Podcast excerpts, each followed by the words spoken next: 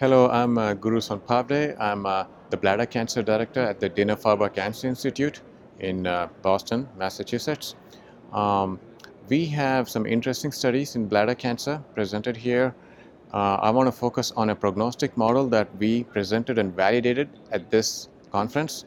We had a discovery of this model last year. This is a model to predict the survival of patients who received a PD-L1 inhibitor immunotherapy in the post-platinum setting. So we discovered a model of five factors that predict survival of patients receiving atezolizumab, which is a PD-L1 inhibitor, after platinum chemotherapy.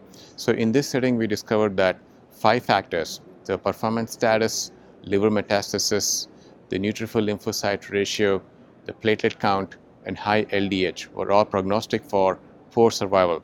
The more of these factors you have, the worse survival you have if you receive a PD-L1 inhibitor. So we showed that this was prognostic in the setting of atezolizumab.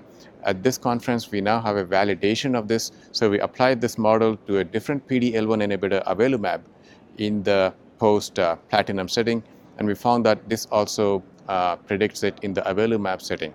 So overall, I would just want to point out that this is a prognostic model.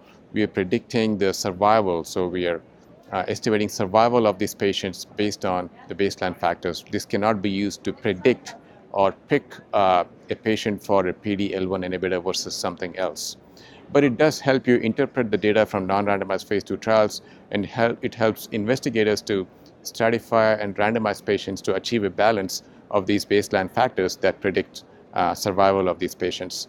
So we hope to see more of this model being used going forward in patients receiving post-platinum PD-1 inhibitor-based regimens. Thank you.